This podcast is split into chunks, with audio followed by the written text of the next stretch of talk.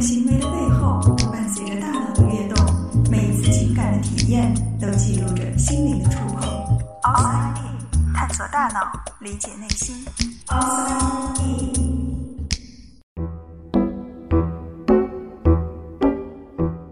欢迎来到 Outside In，我是冰峰。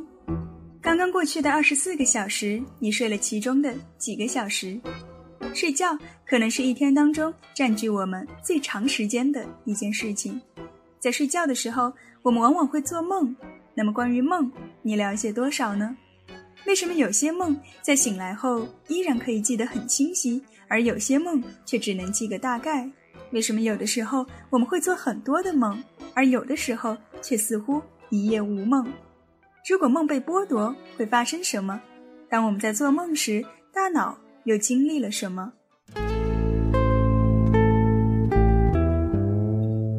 睡眠的研究一直让许多科学家非常着迷，其中之一便是当年还在美国芝加哥大学念研究生的 Eugene Aserinsky。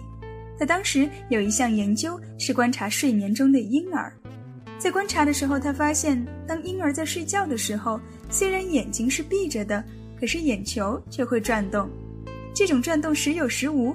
但非常的频繁，这个现象让他很好奇。他猜测，这会不会就和我们的做梦有关呢？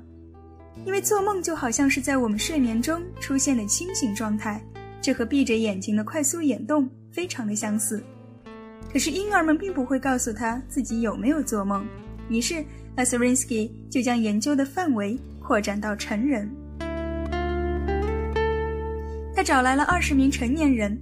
在他们的眼部周围接上各种电子仪器，然后自己躲到隔壁的房间，悄悄观察这些被试者的睡眠。而在他们睡觉的时候，实验者可以随时叫醒他们，然后问他：“你是不是在做梦？以及你是否记得梦的内容？”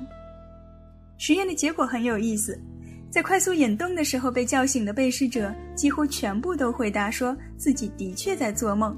并且能够非常清晰地回忆出做梦的细节，而在没有出现眼动的阶段被唤醒的被试者，大多都报告说自己没有做梦。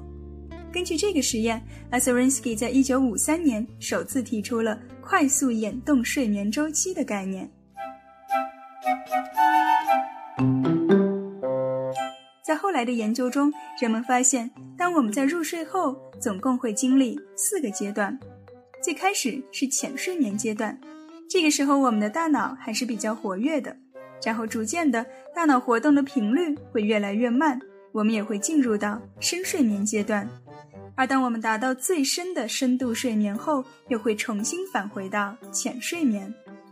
通过脑电波的图像，我们可以很直观的看到，在进入睡眠后，脑电波的频率会首先由快到慢，然后再由慢到快，再由快到慢。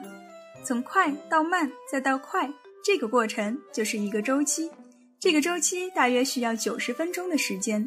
所以，如果我们一晚上睡八个小时的话，差不多会经历四到五个周期。而当一个周期结束，即将进入到下一个周期的时候，会经过一个快速眼动的阶段，这就是我们做梦的时间。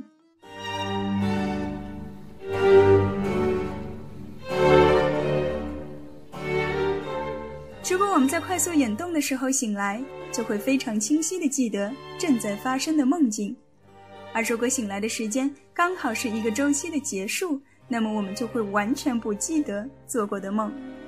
事实上，如果我们一觉睡到自然醒，那么自然而然的就是刚刚好在完成一个周期的时候醒过来。所以，如果你醒来的时候还能够记得刚才的梦，那就说明你多半是被吵醒的。而有时候我们感觉睡得很好，那也并不是因为一夜无梦，只是当你睡到自然醒的时候，大脑会自动的抹去关于梦的所有记忆。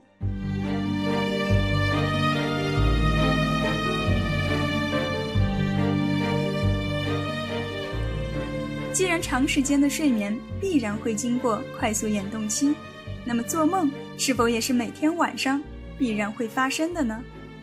在 Aserinsky 的研究基础上，另一位具有开拓性的睡眠研究者 William Dement 提出了以下几个问题：做梦是否是我们生存必不可少的一部分？如果梦被剥夺，我们还能够正常活动吗？梦在生理和心理意义上是否是必须的呢？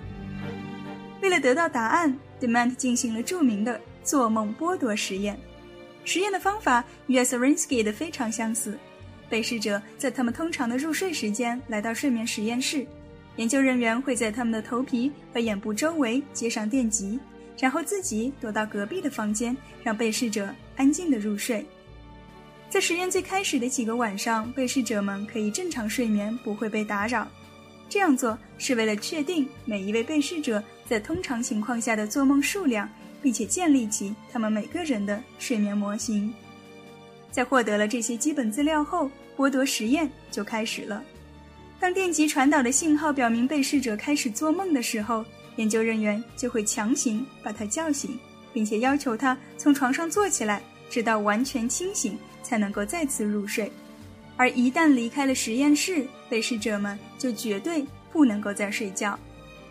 在经历了三到七个痛苦的夜晚之后，被试者开始进入到恢复阶段，他们可以安然入睡。再也不会被打扰，而电子设备依然会记录着他们做梦的数量。整理后的数据显示，当完全没有打扰时，被试者们平均每晚用于做梦的时间惊人的相似，基本上都在睡眠时长的百分之二十左右。而当梦被剥夺后，他们做梦的频率开始越来越高，反映在数据上。就是研究人员每天不得不去唤醒他们的次数明显增加，五天之后，被试者们试图做梦的次数都要比之前翻了至少一倍。由此看来，做梦并不是可有可无的。如果梦被剥夺，我们就会想方设法的把它弥补回来，而在其后的恢复阶段，梦的补偿效应也非常明显。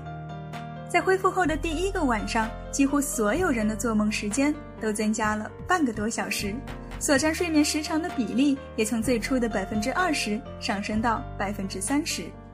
欠下的总是要还的，可是做梦次数的增加真的是因为梦被剥夺了吗？会不会只是由于不停的被叫醒，所以才会不停的做梦呢？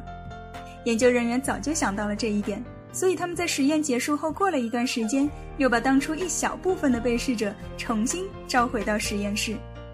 实验的过程与之前完全一样，只是把每次唤醒的时间改在了非快速眼动的阶段。结果显示，无论是做梦的次数还是时长，都与正常睡眠时几乎没有区别。通过这一系列的实验。，Demant 提出了一个试探性的结论：我们需要做梦。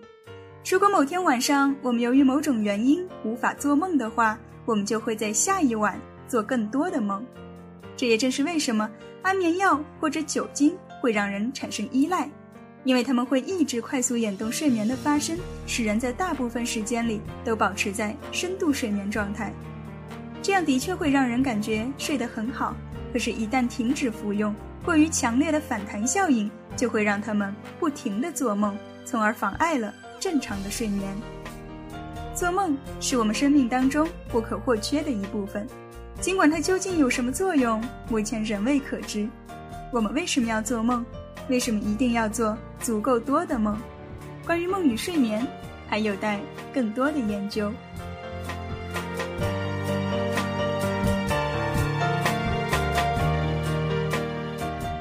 探索大脑理解内心，outside in。